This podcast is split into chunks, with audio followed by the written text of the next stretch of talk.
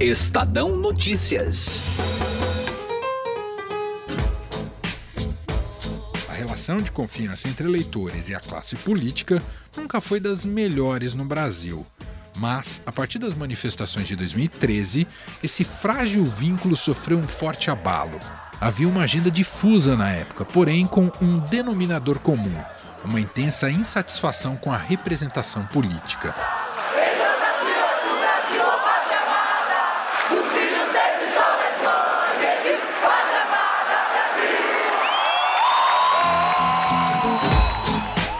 Chegada da Lava Jato no ano Uma seguinte. avaliação geral da Lava Jato. Os promotores afirmam que Lula é o comandante máximo do esquema de corrupção. E a polarização nas eleições e, posteriormente, o impeachment de Dilma Rousseff, condenada à perda do cargo de presidente, serviram como vórtice para ampliar a negação da política.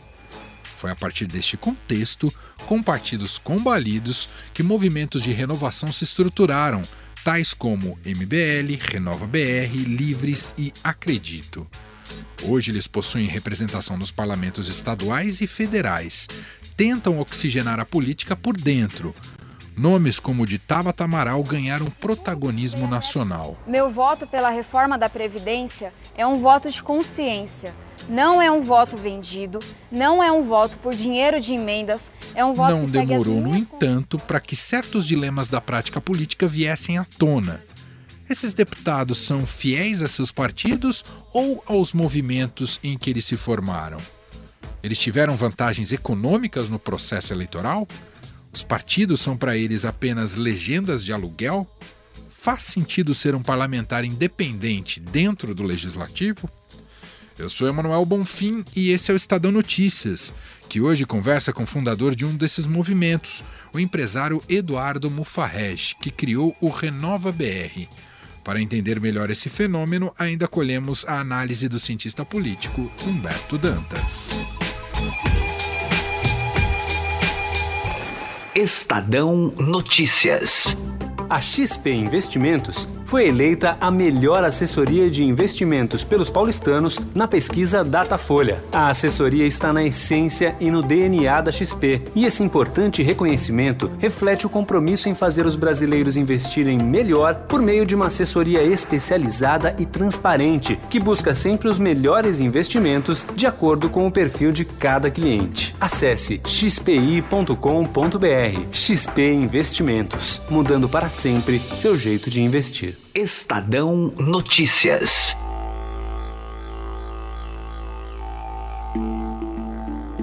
Você lembra de uma declaração de Ciro Gomes do PDT dada com exclusividade aqui ao Estadão Notícias sobre movimentos de renovação política?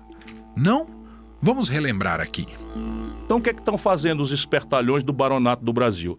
Criaram movimentos de Renova BR, de não sei o que, não sei das quantas, todos nomes muito pomposos, recrutam garotos de altíssima qualificação, capacitam, treinam, fazem a devida lavagem cerebral, são todos do mesmo lado, portanto, tem aí um programa, tem uma organização, tem um estatuto interno, cada um deles entra e assina um papel dizendo que se obrigam a seguir aquelas regras e tal. Ora, isso é um partido político.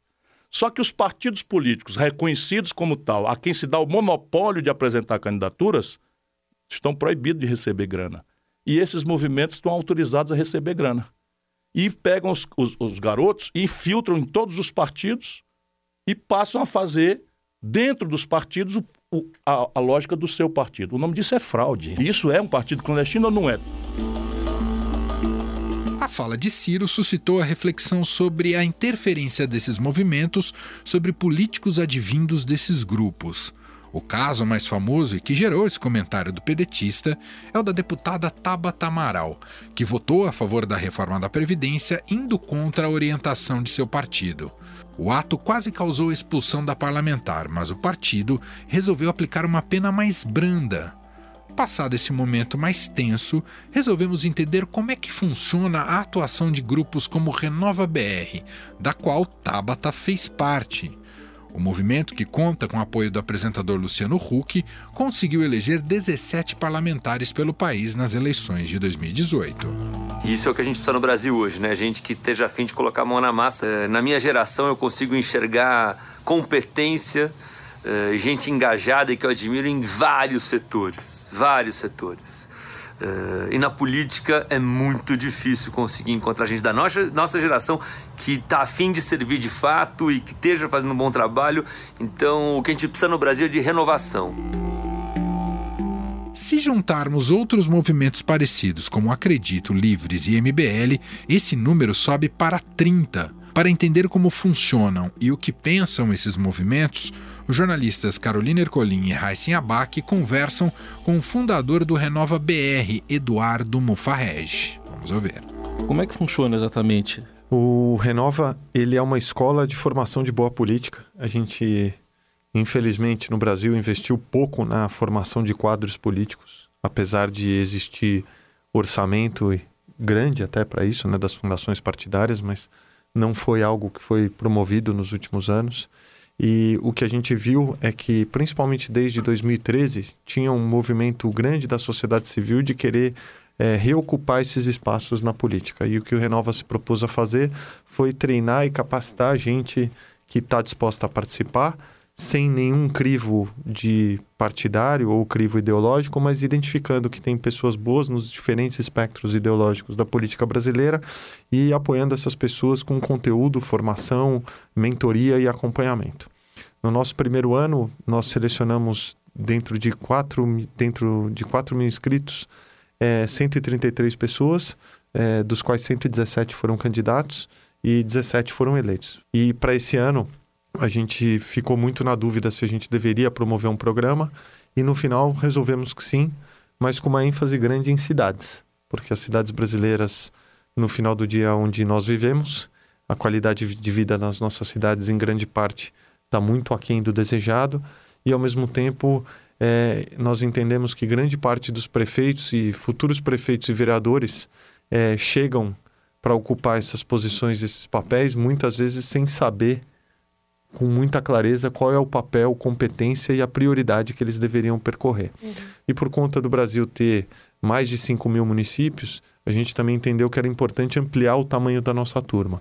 Saímos de 133 selecionados para 1.400. Eu acho até que é legal a gente falar que assim, o Renova não é um movimento político. Né? O movimento, a definição de movimento político pressupõe a defesa de pautas sim, sim, e de agendas. Né? É, a gente é, uma escola de formação, né, uma escola de boa política. Bom, como houve a sua citação aí, o Renova não é movimento político, não é partido também. E agora no sistema brasileiro é preciso haver uma filiação a um partido para concorrer, não tem candidatura independente. Né? Recentemente a gente acompanhou, por exemplo, a votação da reforma da Previdência, houve uma citação do ex-candidato Ciro Gomes, né? em relação a alguns militantes, especialmente a deputada Tabata Amaral, ele falou que ele chamou de dupla militância. Como é que, uh, qual a sua visão a respeito disso e como se faz essa interface com os diferentes partidos? Essas pessoas, né, fazem parte de movimentos políticos, né? No caso da deputada Tabata, é, o deputado Felipe Rigoni, entre outros, o senador Alessandro, eles fazem parte do movimento chamado Movimento Acredito, que é um movimento que tem, de fato, defesa de pautas e agendas. Eles, quando eles foram se candidatar, eles é, é, assinaram cartas de independência com seus partidos, dado que no Brasil você não consegue se candidatar sem ter uma vinculação partidária, o que, na minha opinião, é uma pena, porque isso quase que cartoriza a relação e você não permite que o cidadão comum possa participar da política de forma independente. Ele tem que participar através de uma agremiação partidária, o que eu acho que, enfim, tem que ser revisto aí no deve ser revisto no futuro. Então, ao meu ver, essa essa reflexão sobre é, o papel de militância, ela vai muito dentro da reflexão de qual é o seu orientador de voto, né? Se é o seu partido, se é o seu eleitor ou a sua consciência. E acho que todo político passa por isso. É, e, ao meu ver, até por, pelo fato da, da deputada Tabata ter assinado uma carta de independência junto ao PDT, ela estava livre para tomar as decisões que ela achava que estavam de acordo com a sua consciência. É, do nosso lado, a gente respeita qualquer decisão que qualquer liderança do Renova tomar, seja ela a favor de uma pauta, seja ela contra uma pauta. E acho que esse é um fundamento de quem é, pretende é, formar cada vez mais gente. A partir do momento que a gente tem é, 1.400 alunos aí sendo formados, é, inviável pensar que a gente vai ter uma convergência e uma visão comum de pauta. Essas pessoas vão, de toda forma, pensar muito diferente. Só para concluir, é, esses ataques devem ser cada vez mais recorrentes quanto mais próximo a gente chegar da, da eleição. A gente viu o Ciro Gomes, um nome antigo da, da, da política, que concorreu agora recentemente, mas é, tanto o Renova, outros grupos de capacitação, é, devem entrar na mira agora desses atores. É, que tipo de resposta vocês preparam para esse processo? Eu estou muito tranquilo com relação a isso, porque é, se a gente tivesse alguma atuação do ponto de vista de fomento ou inclusão ou influência de pautas, eu acho que essa discussão ela poderia se acalorar. Como não é esse o nosso papel, nós estamos aí formando ou apoiando a formação de muita gente de 30 partidos, essa, esse não é um ponto que me preocupa. A realidade é que a gente entende que formação de quadros é fundamental, que política é lugar de gente competente, a gente precisa fazer com que a sociedade brasileira coloque os seus melhores quadros na política. E se o Renova puder ajudar para que esses bons quadros ganhem na sua qualificação, eu vou ficar, acho que assim como brasileiro, eu vou ficar muito feliz porque de fato estamos tendo uma contribuição. Então, eu, esse é um ponto que de fato não me preocupa, porque é, basta consultar qualquer pessoa que participa da nossa formação se a gente tem algum tipo de influência de pauta ou se a gente tem algum tipo de pedido. E essa, com relação a isso, a minha tranquilidade é absoluta. Muito bem, Eduardo Mufarred, idealizador do Renova Brasil, coordenador também. Obrigada por participar dessa entrevista. Eu que agradeço. Mas essa relação é saudável? Partidos políticos e movimentos de renovação podem coexistir em harmonia? Para o cientista político Humberto Dantas, esses grupos acertam em algumas atitudes, mas repetem vícios da chamada velha política. A crítica é bem-vinda, Manuel. Toda crítica, na verdade, é bem-vinda. Né? Uh, sobretudo porque a gente precisa aprender com estes movimentos. E estes movimentos precisam aprender com suas atitudes. Seria muito estranho, por exemplo, que movimentos de renovação política surgidos depois, principalmente de 2013, com o objetivo de fazer uma leitura daquilo que a sociedade desejava, e que começaram a disputar eleições predominantemente ou principalmente a partir ali do biênio 2016-2018, é, fosse absolutamente perfeito e acertasse em tudo. O grande problema, Emanuel, é que, se por um lado alguns desses parlamentares eleitos têm feito coisas ou reproduzido coisas já feitas, muito interessantes do ponto de vista de novas atitudes políticas, é, um pouco mais transparentes, um pouco mais próximos da sociedade em alguns momentos. Por outro lado, esses movimentos também caem no velho jogo político, o qual eles tanto, tanto criticavam não ser transparente em muitos dos seus posicionamentos e das suas contabilidades, uh, não apresentarem uh, com clareza quem está por trás deles. Estou falando dos parlamentares, né, dos políticos eleitos. Perfeito. Uh, quem está por trás dele, com quais interesses eles dialogam de maneira mais consistente. A complexidade que você está nos apresentando, Dantas, é de que os partidos talvez não ofereçam alternativas para quem eu, eu, quero, eu não sei se não ofereçam, mas talvez estejam um pouco desgastados nessa possibilidade de gerar novas lideranças e oxigenar a política. Esses movimentos surgem, mas eles não são talvez a resposta ideal, porque o jogo democrática, democrático brasileiro, segundo nossas leis, pede que o, o, o fortalecimento se, seja via partidária. É um pouco isso o paradoxo, Dantas? O, paradoxo está por aí, Emanuel, e, e, é muito interessante que você tenha o observado dessa maneira. É, vamos chamar atenção para alguma coisa muito relevante. Pe peguemos os prazos, as datas de filiação partidária de grande parte destes indivíduos que foram eleitos por um primeiro mandato em suas vidas a partir destes movimentos.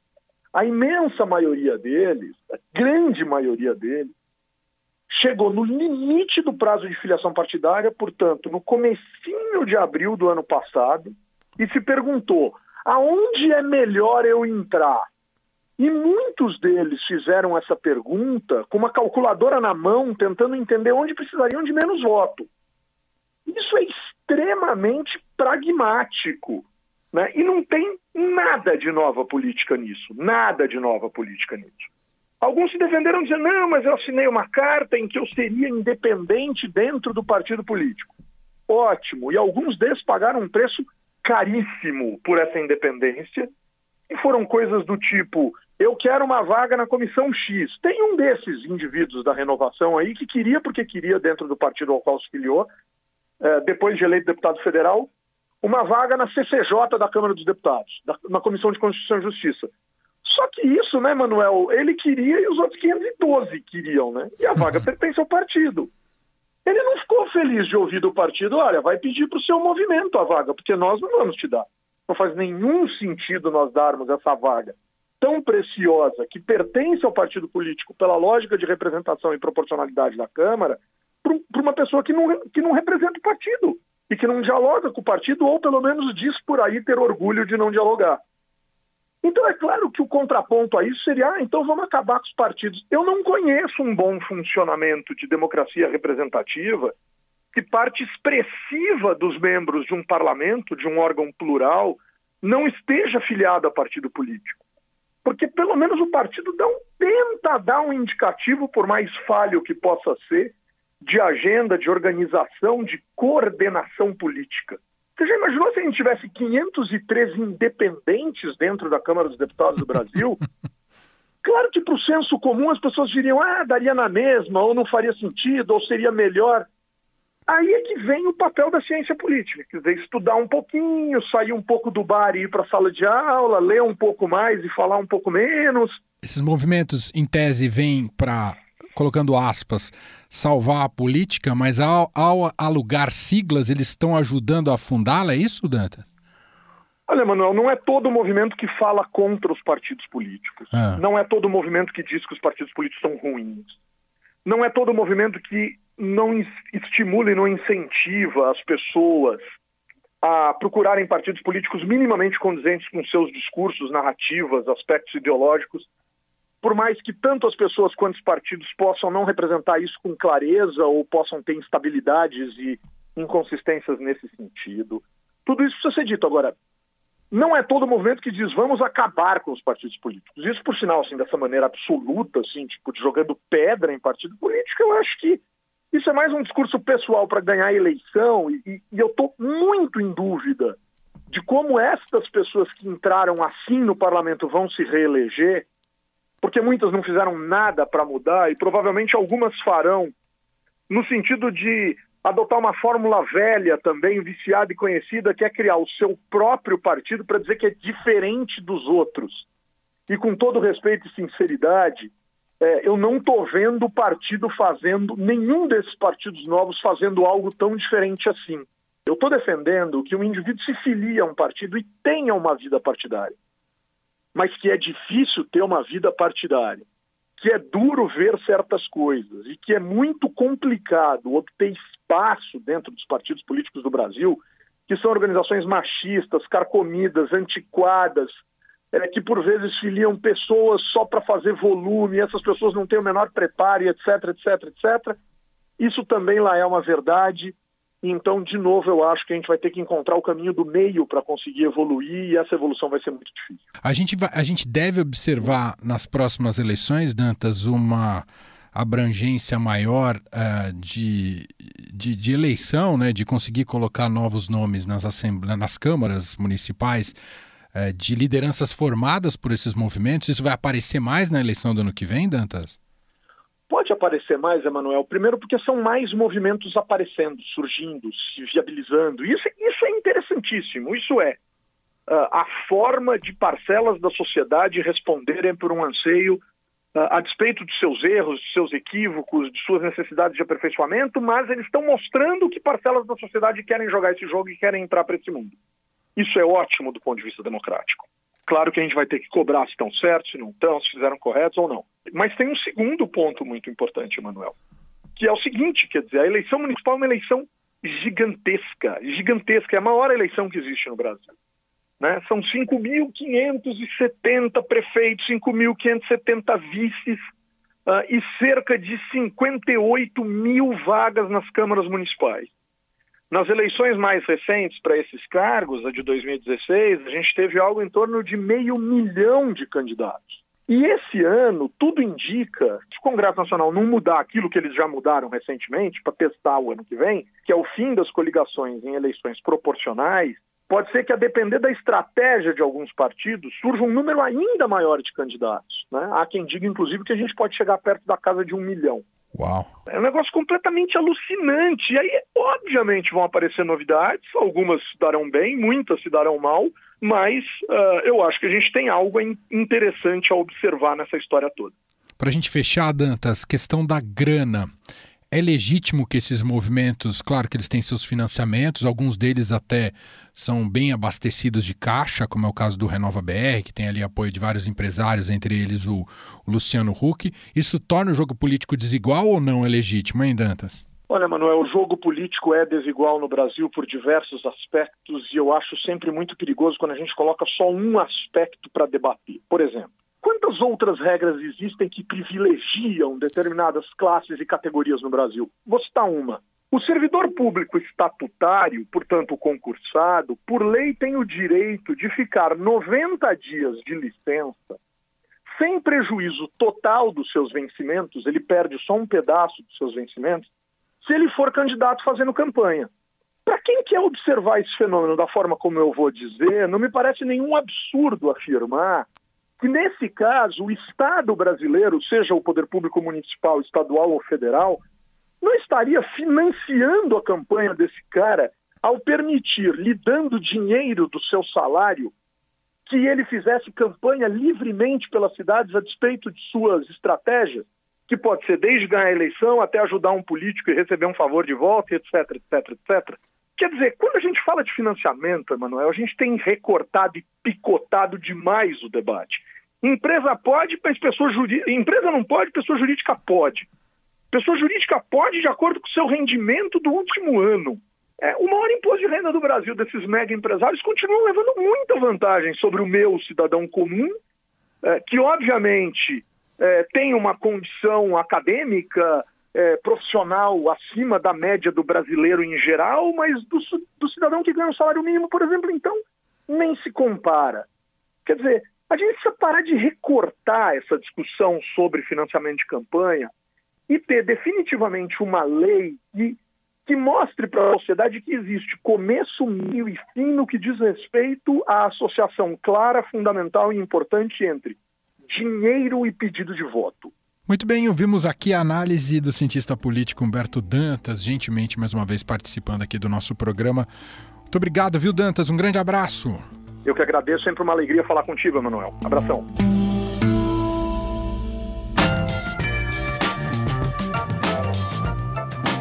O Estadão Notícias desta sexta-feira vai ficando por aqui. Contou com a apresentação minha, Emanuel Bonfim, produção de Gustavo Lopes e montagem de Nelson Volter. O diretor de jornalismo do Grupo Estado é João Fábio Caminuto. Mande seu comentário e sugestão para o e-mail podcast@estadão.com. Um abraço para você, um excelente fim de semana e até mais. Estadão Notícias.